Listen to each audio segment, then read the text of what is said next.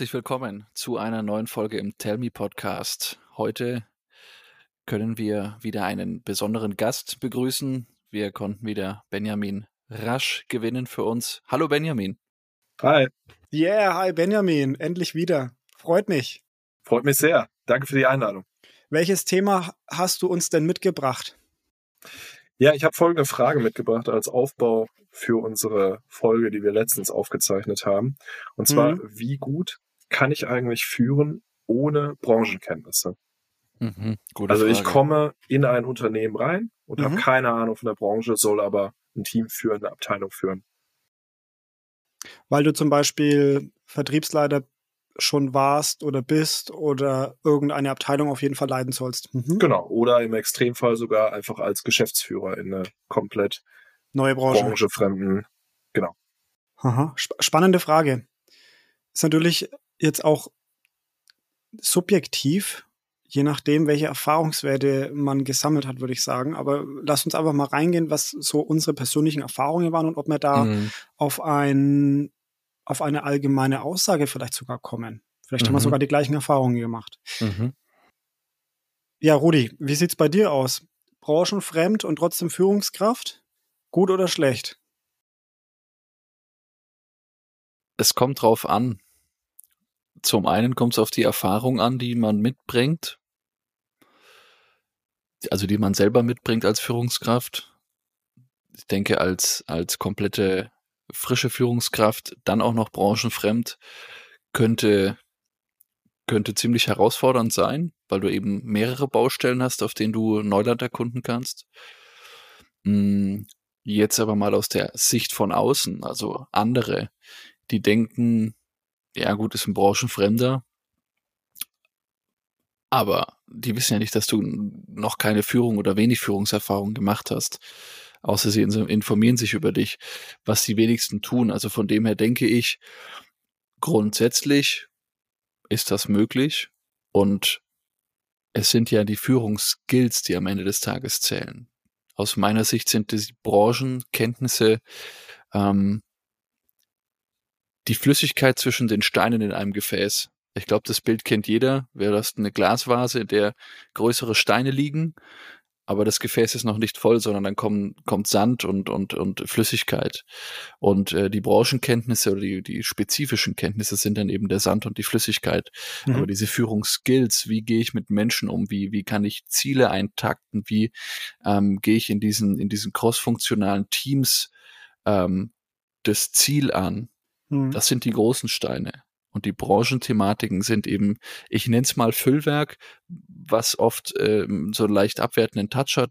Das meine ich aber hier gar nicht, sondern es ist wirklich einfach Füllwerk, was dann wirklich mh, hm, die letzten Prozent noch ausmacht. Ist ein, ist ein interessanter Einstieg und da stimme ich dir auch zu. Meine Frage, Benjamin, an dich ist, wie kommst du an diese Frage? Warum bewegt dich diese Frage? Weil es tatsächlich auch die Story ist, die, die ich ähm, zu erzählen habe. Und zwar mhm. komme ich ja eigentlich aus einer ganz anderen Branche. Äh, da möchte ich auch direkt am Anfang schon mal was festhalten. Ich glaube, jeder, jeder Mensch, der anfängt zu arbeiten, ist erstmal branchenfremd. Natürlich, weil woher soll er das wissen? Also er kommt in irgendeine bestimmte Firma rein. Bei mir war es äh, Hotellerie. Wir haben Software für die Hotellerie gemacht. Mhm. Und da hatte ich auch am Anfang keine Ahnung davon. Ja. Ich wusste nicht, wie ein Hotel wirklich im Detail funktioniert. Und dann hat man das sich angeeignet und eben ähm, ist man da dann zum Spezialist in, in diesem, in dieser Branche geworden, so dass mhm. man über diese Branche Bescheid wusste.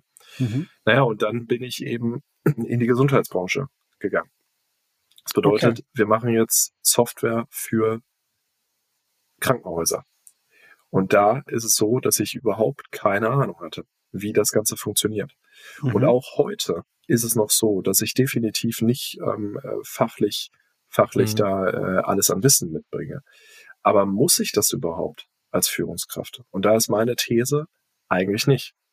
Natürlich macht es das Ganze einfacher, weil du zum Beispiel relativ einfach mitdiskutieren mhm. kannst. Du, du brauchst nicht, ähm, äh, du musst vorher keine Recherche betreiben, beziehungsweise du musst nicht äh, auf die Meinung anderer vertrauen, sondern du hast ja auch deine eigene Meinung dazu. Mhm. Mhm. So, das, das ist natürlich ein Vorteil. aber ich behaupte, du kannst auch gut führen, ohne dass du Ahnung von der Branche hast.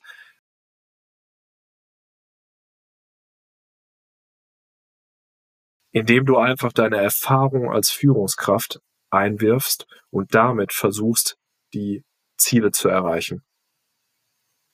Okay. Zieh dir im Unternehmen oder in deiner Abteilung die Leute, die Ahnung von den Bereichen haben und bild dir eine Meinung aus diesen, diesen Themen, die, ähm, die dann besprochen werden. Mhm. Die Schnittmengen, die sich ergeben oder eben auch nicht. Ja. Genau. Da stellt sich mir gleich die Frage, was bedeutet denn Führung dann? Spannend, weil ich mir die Frage auch gerade gestellt habe. Ja, es ist, es ist, also ich verstehe die, die Frage der, des notwendigen Branchenwissens sehr gut. Denn für mich war es ähnlich in allen Führungsaufgaben, in denen ich bisher war. Also alle Führungspositionen, die ich einnehmen durfte, habe ich immer ohne Branchenkenntnisse gestartet. Also im Einzelhandel bin ich rein als Führungskraft und habe erst in meiner Aufgabe Branchenkenntnisse gesammelt. Ähm, Im Großhandel, Bäckerei, Konditorei, Bereich hatte ich keine Branchenkenntnisse, aber Führungskenntnisse und war Führungskraft. Und auch in der heutigen Position, es ist wichtig, eher Führungs Skills zu haben, also Fähigkeiten, die jede Führungskraft braucht oder die man braucht, um mit Leuten zusammenzuarbeiten, um Teams zu führen, um bestimmte Projekte zu starten, umzusetzen oder auch zu Ende zu bringen.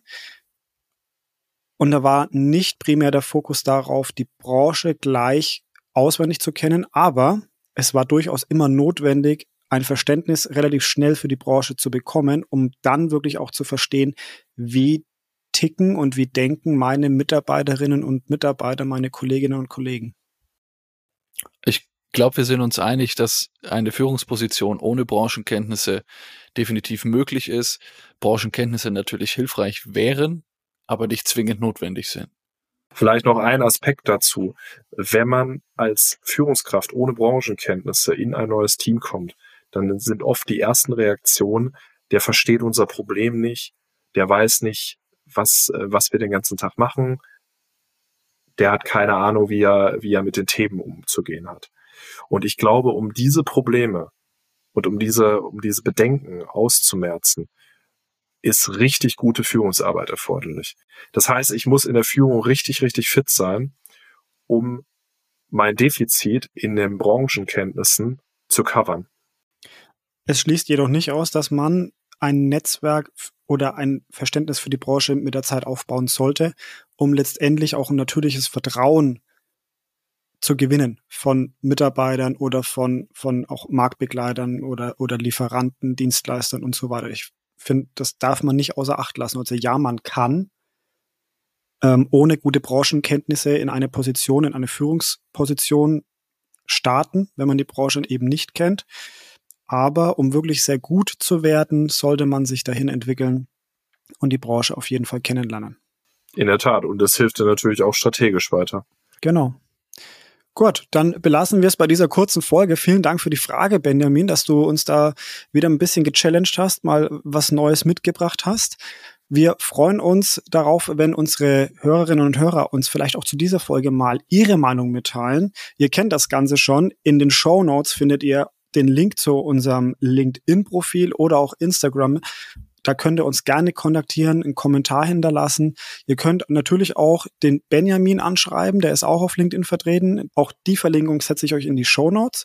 Und dann freuen wir uns, wenn wir euch in der nächsten Folge wiederhören. Macht's gut. Ciao. Ciao. Danke. Ciao.